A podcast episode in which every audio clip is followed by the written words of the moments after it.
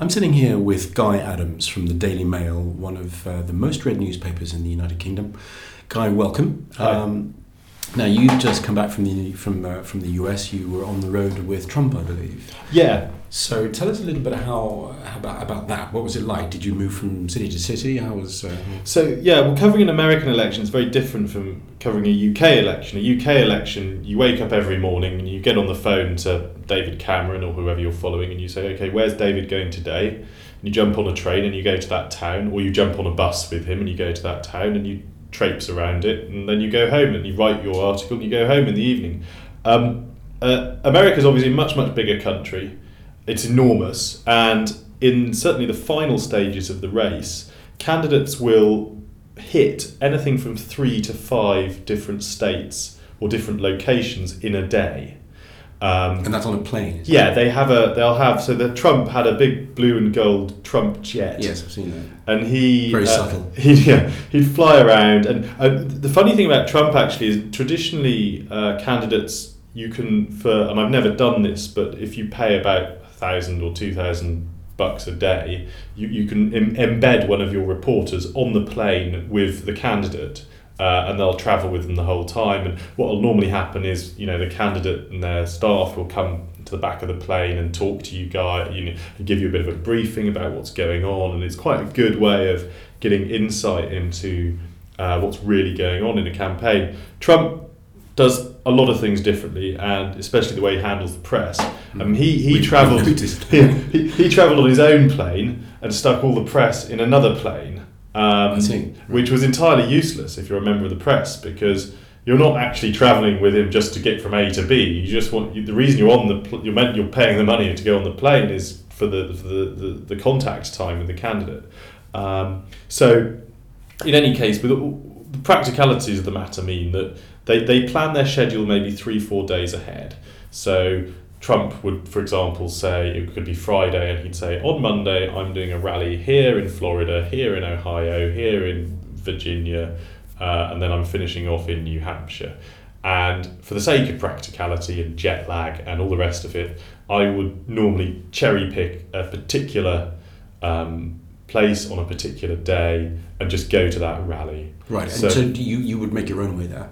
Yeah. Well, because obviously there's no point. in- You can you're, you're not on the same plane as him, so that No, exactly, and and in any you know it's very easy. America's an easy country to fly around. It's not like Europe or anything. I mean, you just jump on a plane and like you take a bus. yeah, pretty much. And the um, the key actually to, to understand to, to a rally, it, they normally last the, the bit where the candidate's on stage is normally forty five minutes long, and they sim- they generally do exactly the same speech that they've been doing all day or for two or three days, um, especially uh, in the final stages of the campaign. Because the idea, of course, is to make a couple of points and keep on just making them again it. and again and reinforcing them. Um, and so, actually, the candidate's speech, by the end, you've kind of seen several times. I remember I was following Mitt Romney in 2012, and by the end, every time he got on stage, I could basically recite the exact speech he was going to give. I mean, almost word for word. Very similar with Trump, but what you're kind of there for is to try and gauge the mood of the crowd, look at who's turned up. Um, all towns are different. I went to one in, in a place called Sarasota in Florida uh, on Monday, and that is a very it's a kind of seaside town. It's on the west coast of Florida. It's not in the sort of uh, it's not in Miami or anywhere around there. It's a kind of retirement community. I think people go on holiday there who are a bit too poor to go to a, somewhere nice. So somewhere Um, like Naples. yeah, exactly. Um, and it's crowds, especially with Trump, he was a real draw in terms of you know people really queued up to see him right He's from the start. showman. Right, he's a he's a he's a celebrity as well as a politician. So right from the start of the campaign, I was I, the other um, I, I covered the Iowa caucuses in January, and even then, normally a, a candidate will be giving a speech to thirty people in a room which is great for a journalist because you get real you can get really close to them get real contact time. Even then Trump was giving speeches to two or three thousand in and, and the, the, the rallies typically will happen in a kind of high school basketball arena or in you know sort of public space like that. There'll be lots of seating. Um, and the, a couple of local politicians will come out and talk you you know talk about how how their candidate's really great then the candidate will come out. He'll get speak for half an hour, forty five minutes, and he'll go. And um, and it's all it's partly staged for television. You're partly sort of know, a lot of these towns. Not a lot, you know. Frankly, not a lot happens in. Um, well, they're cities. So it's a bit like really. the circus comes to town. Yeah, the, especially with Trump. And funnily enough, that there was I noticed um, the, the Trump would make this is something again that normal candidates don't do. He may he was very strict about his people were very strict about journalists having to be in a little pen. Hmm. Um, a and- holding pen. Right, and there was a bit during his speech he'd always give where he complained about the lamestream media, that's what he called them, Right. called us, um, particularly So about that was the lame stream Yeah. media as opposed to the mainstream. Correct. Right. and it right, and the uh, uh, particularly the, the the network these guys really don't like is CNN. Um, they they think CNN is not Fox News, which tries to be very right wing, or MSNBC, which is kind of the Democrats' in-house TV network. Um, and in, in America, the TV stations are a bit like the newspapers here. Mm. They're the kind of ro- the shouty, anarchic, left wing, right wing ones, and It's very similar in France. and the newspapers are the sort of boring ones. The newspapers in America are all dull and try and be sort of centrist or whatever. Um, and they try, or they say they are. Um, the CNN also has this sort of policy of being neither sort of you know go, sort of middle of the road, not supporting any major party, but the the, the, the Republicans are convinced, in the same way that conservatives in Britain are convinced that the BBC is totally biased, Republicans are also convinced that CNN is totally biased. Um, so he would, there'd be a certain point in each speech where he'd complain about the media and the, the, the crowd would turn and sort of shout abuse at all of us and that sort of, well, Goodness, really? well, a jolly. Um, All part of the, uh, yeah, it's all part. circus show. It's all part of the circus show. But but because I was in that pen, I it, one of the reasons you go to these rallies, as I said, you want to talk to the people who are there. You want to see why they're there, what what sort of background they're from. You know, you can start to get a sense of why people are supporting a candidate or not. And with Trump, um, I noticed a lot of the people once you got talking to them actually weren't even Trump supporters. Some of them were Democrats. You know, they, they weren't they keeping quiet about the fact they weren't going to vote for Trump, but they were kind of interested to see the, Mm. the phenomenon and because and, and a lot of them said to me, and this may get to the heart of why Hillary Clinton lost. They I said, "Why are you here?" And they said, "Well, it it it's quite you know this guy's coming to town. I'm interested. I want to see what's Mm. happening. If if Hillary Clinton came to town, They'd, al- they'd they also wouldn't go. bother. They Who would would go? Who wants to see Hillary Clinton give a speech, right? She she's kind of boring. The, the only reason people were turning up to her rallies at the end in, in any numbers was because she was getting, I don't know, the black eyed peas or or, Right, or, or um, you know Which of course failed.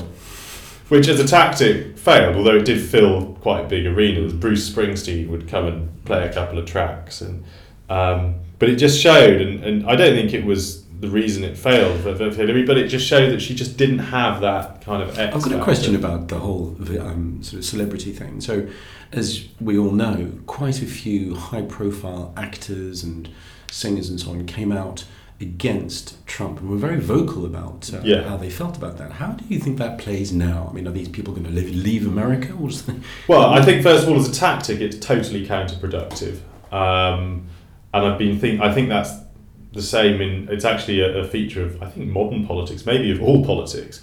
Um, actors like to think that they can tell people how they should vote, and people don't like being lectured to, and they certainly don't like being lectured to by actors. And I remember in, in the last British general election, um, Ed Miliband wheeled out various people. Ken Loach did a sort of campaign video Yes. for him. Mm. Martin Freeman, the guy from The Hobbit, um, did a did a did a, a, a, a TV ad, um, and all of which backfired? well, partly because I was actually I then.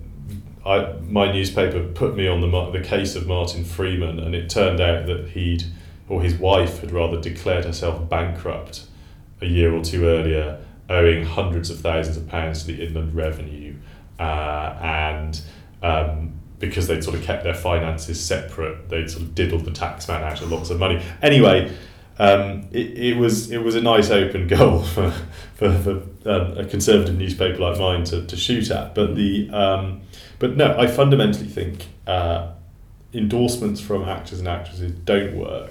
Not I think- recipe. Um, I, I don't think I just I, I don't know whether they ever did, uh, but I certainly don't think they do now because especially w- it kind of worked a bit better for Obama um, because I think you, the candidate was a, a superstar. Um, and there was a kind of popular tide of popular feeling that this guy was great and And it was his time. And, so and it was yeah. With Clinton, the candidate clearly wasn't, and also there was a kind of feeling that I think uh, that also that that, she it wasn't kind of she hadn't sort of captured the moment, and, and most of the celebrities were actually giving speeches not about Hillary Clinton and how great she was, but how horrible Donald Mm. Trump was. Mm.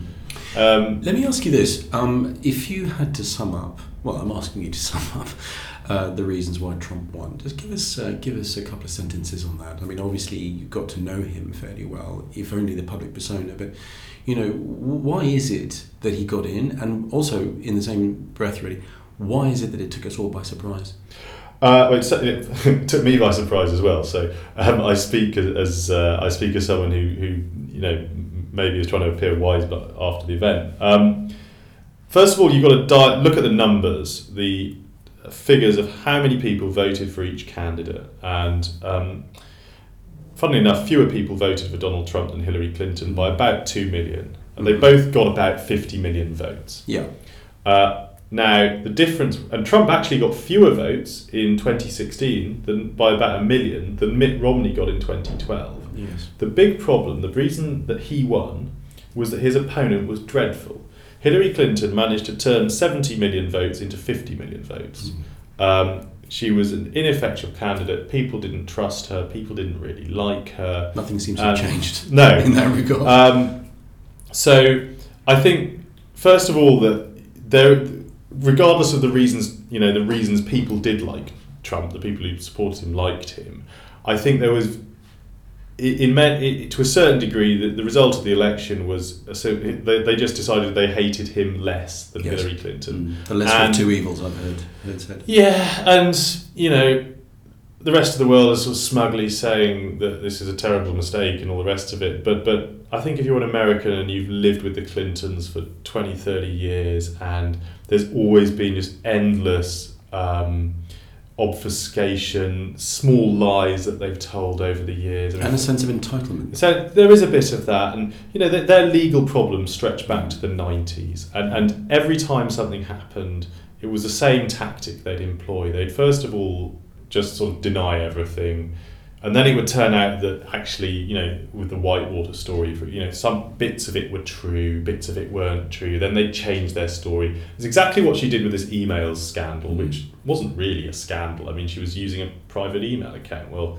so so lots of people. I mean, it was it was probably a mistake, but she was doing it at a time when there weren't sort of rigidly enforced email policies and all the rest of it. But because she, you know, because she obfuscated, her campaign were very closed. They weren't. Uh, they didn't engage with people. They didn't. Um, she didn't engage with people very much. I mean, she went at one point nine months without giving a press conference. I've heard it said that, uh, well, and read actually, that this was really hers to lose and she lost Yeah, it. well, that, there's that. Um, at the same time, um, when Trump, when I went to Iowa in January, right at the start of the campaign, there were nine or ten Republican candidates, and I went to a Trump rally. And what was what was interesting about it was that this was explained to me quite well by a sort of academic from Iowa State University who said. Um, what you've got to realise is a lot of these towns in Iowa, they maybe have one or two and, and then and it's like this all across parts of middle America. Each town will have one or two major employers, maybe a sawmill, maybe a um,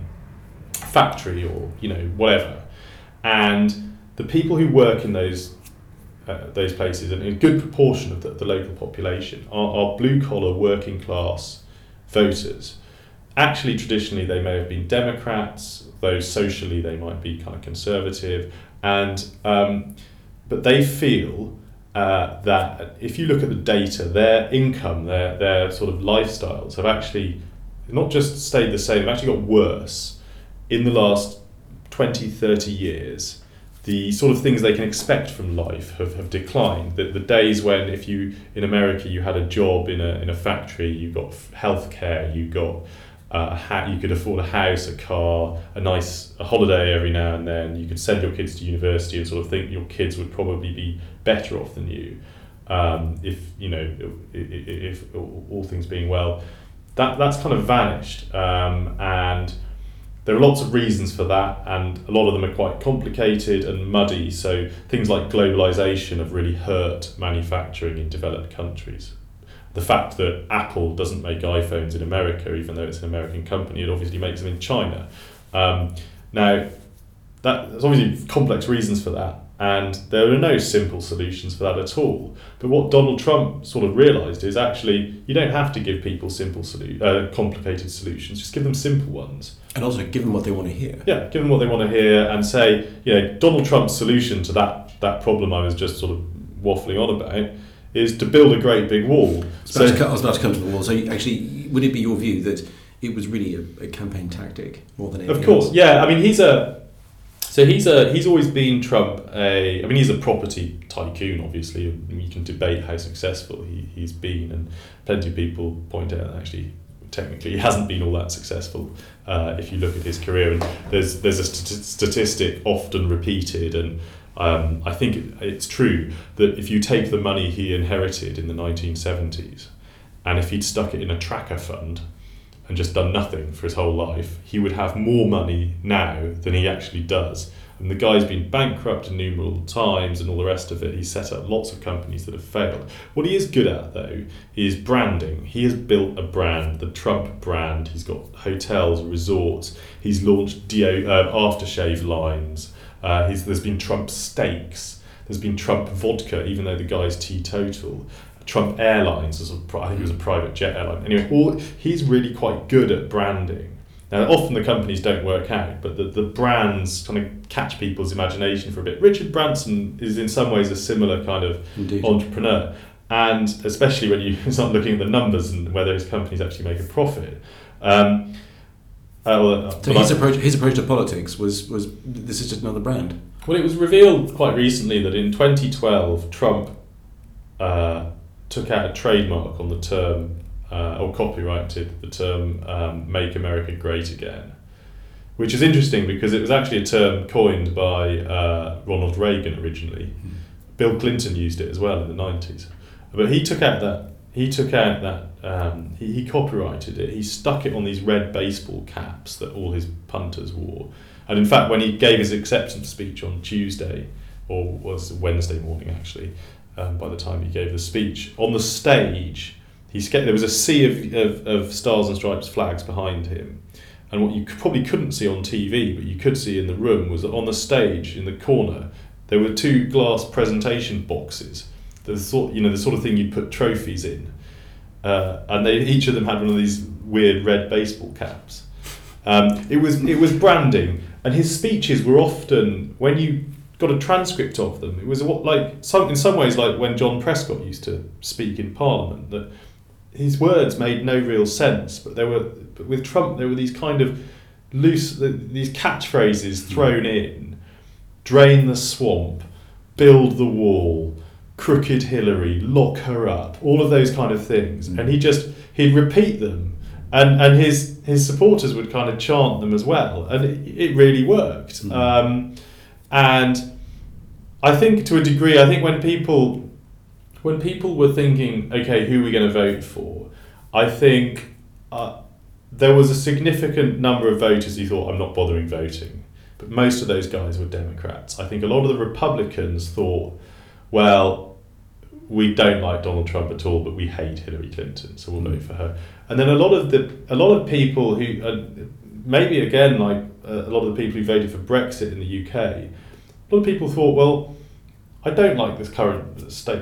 I don't like really like the status quo. Uh, everyone's telling me Trump will be a disaster. It'll be the worst thing that's ever. Well, you know, why not? Let's let's give it a rock. You know, because everyone's people have been telling me that you know it, it, people have been telling me there'll be a big sort of apocalyptic kind of uh, meltdown and all the rest of it, and they've been wrong before. Let's let's give this a whirl. Well, let's talk about uh, before we before we finish off. Uh, it's fascinating talking to you about all this. Let's talk about um, what appears to be this trend uh, certainly a lot of people are starting to talk about this trend where there's the rise of the demagogic Yeah. popular movement, if you like. So you did a piece recently uh, in the Daily Mail uh, about uh, a bunch of elections that are coming up uh, in Europe: um, Norway, Germany, Czech Republic, Austria, Serbia, Italy, Holland, and of course France. Which one of those, in your view, represents the greatest likelihood of converting to this populist uh, movement? Uh, Well, the French happening? one, I mean, I think probably you, you and your listeners know much more about the French one than I do. Um, uh, obviously, Marine Le Pen will, I think, get into the, the, the runoff election. I think round, that, yeah. that's, that's almost certainly going to happen. And one would expect her to lose, but, you know, hey, what do we, what does What do anyone know know? anymore? But, but so um, putting that, and obviously, if- and I think if that happened, it would be possibly the end of the whole European project. I mean, That's what they're saying. yes. um, but similarly, uh, if you look at the election where one side, and, and poll, funnily enough, about this whole phenomenon, opinion polls have, everyone says they've been wrong. They haven't. They've been very, very, they've been almost 100% correct. Opinion polls did predict Brexit in the UK. Um, the reason no one realises that is that when you looked at the polls on the night of the vote, there was it was kind of neck and neck, maybe one percentage in favour of leave, but the polls were showing a lot of people undecided. So it was sort of 43, 42, and um, uh, you know 15% undecided. And everyone presumed, oh, the undecided people, well, they'll vote Remain. Remain, yeah. That's not didn't. what they did. What the undecided people did was they didn't vote because if you can't make up your mind, why would you get up in the morning and go to the polling station and sort of shrug? You, you're not going to vote. And the same in the American election. The polls, the polls were wrong, but they were wrong on a national. The national polls were bang on. Mm. The national polls said by a small margin, Hillary Clinton will win this, the national vote, and indeed she did. The state by state polls were out by uh, a couple of percentage points. And the crucial thing was that the states that they were out in were exactly the states that, that were the most important ones Florida, Ohio, and then some of these rust bucket states, Michigan, and all the rest of it. Um, so, um, if you look at the Italian uh, referendum that's coming up, you, the uh, Prime Minister wants to basically reform the Italian constitution, which has for years made Italy impossible to govern. Um, and he's got uh, uh, the, there's the uh, I'll, I'll totally mispronounce the guy's name. He used to be a clown. He's called Beppe Grillo, I Mhm. think. Mhm. Um, is sort of leading the popular opposition to He's this. got some wind behind him. And well, he, he's ahead in the polls, Mm. and he's ahead in the polls by exactly the sort of amount that the you know Brexit vote was, and and and, and you know, uh, and I think that I think he will win. Now, the Italian Prime Minister is probably. so you're saying you think a clown yeah could win a former referendum? Uh, for- sorry, Funny enough. I think he's left wing. I think his whole his, um, and, and forgive me if I'm uh, I'm wrong here, but I think his whole movement is that it's, it's populist, but it's left wing populist, Mm. but it's anti-establishment, and that's what all these people That's have the binding factor, isn't Right. it? Yeah. Um, and so, if that if there is then uh, if the prime minister resigns, as he says he will, if he can't get these constitutional changes through, if Grillo wins, he will then call a referendum on Italians Italy's continued membership of the euro, and I think that that would that again would, could cause almost fatal damage to the to the European. So we're looking at a pretty uh, shaky few months ahead for the EU, Juncker and his I'd say so. And I mean, the problem with the EU seems to me to be it's totally unreformable. It's incapable of reform. There are deep seated problems with it. It's very unpopular in a lot of countries. And a more, um, a, an organisation that was lighter on its feet and had a greater sense of. Um, a, a greater sense of its sort of own mortality might have might have substantially reformed itself by now. The problem is, I just don't think it will. And It would to finish off, Guy. Um, just bringing this closer to home um, to, to round off. What, in your view, would it take for Marine Le Pen to actually win? Well, I, I, I don't really know because I've not spent a lot of time covering France. I mean, I, what, what I have actually done a couple of dispatches from from uh, in the last couple of years from from Paris, both of them, and um, I think clearly uh, there is a certain sort of um, you speak to certain French people, and there's very much a kind of air of of pointlessness about the whole. You know, that taxes are so high, starting a business is so hard, making money is so difficult. Um, it's why so many, obviously, hundreds of thousands of French people are in London because if you, you know, what's the point of, of trying to make a, if you're not born with lots of money, what's the point about trying to of trying to make a, a, a small fortune in, in, in France? It's just not worth it. Um, so if she can tap into that sort of disaffection, um, and I think more dangerously, if her opponent can't get his vote out I think she could. I mean, she could do it. I although I think am I right in saying when her father was in a runoff, it was in about two thousand and two. Yes. He, he got absolutely thrashed. I mean, he, he was in the second round. He got thrashed. Yes. Yeah, but absolutely he, thrashed. But he certainly made his point, and he certainly made his voice felt. Yeah, I think so. I, I mean, I, I, I still think it's unlikely she she would win. Um, and but there's clearly, uh, uh, uh, and she's clearly quite clever in in terms of the way she presents herself, um, and she, I think, in many ways, is a much more attractive candidate uh, than, than her opponents, who are all old men, basically. Um, she's a bit younger, she's a bit more glamorous, yeah. and um, she's certainly far more astute than her father is. I think that would be a common view. Yeah, she, she certainly knows how to manipulate the media uh, more readily than he does. And well, probably doesn't fall into the trap of, of overt racism and anti-Semitism as much as her dad. Yeah. Um, but clearly, I mean, you know, you only have to you go back to the Second World War, and um, anti-Semitism isn't, to my mind, really a, a thing in the UK. Uh, it maybe has been in the past. I don't. I don't think it is so much these days. Um, the, in certain sort of circles of the labour movement, there is obviously due to the Palestinian It continues to be a thing, as you say, in France. Though. Well, I mean, well, I mean, in the Second World War, the, the Vichy government was particularly beastly to Jews, mm. and you know, with a lot of the time, with the sort of tacit consent of the French population, mm. um, in a way that didn't didn't never happened in in in the UK. Um, and so clearly, there, I think you know, she can. There probably is a certain uh, that element could could possibly still be tapped tapped into by someone like her. Um, in the same way that Trump in America has obviously tapped into the white, you know, white nationalist movement.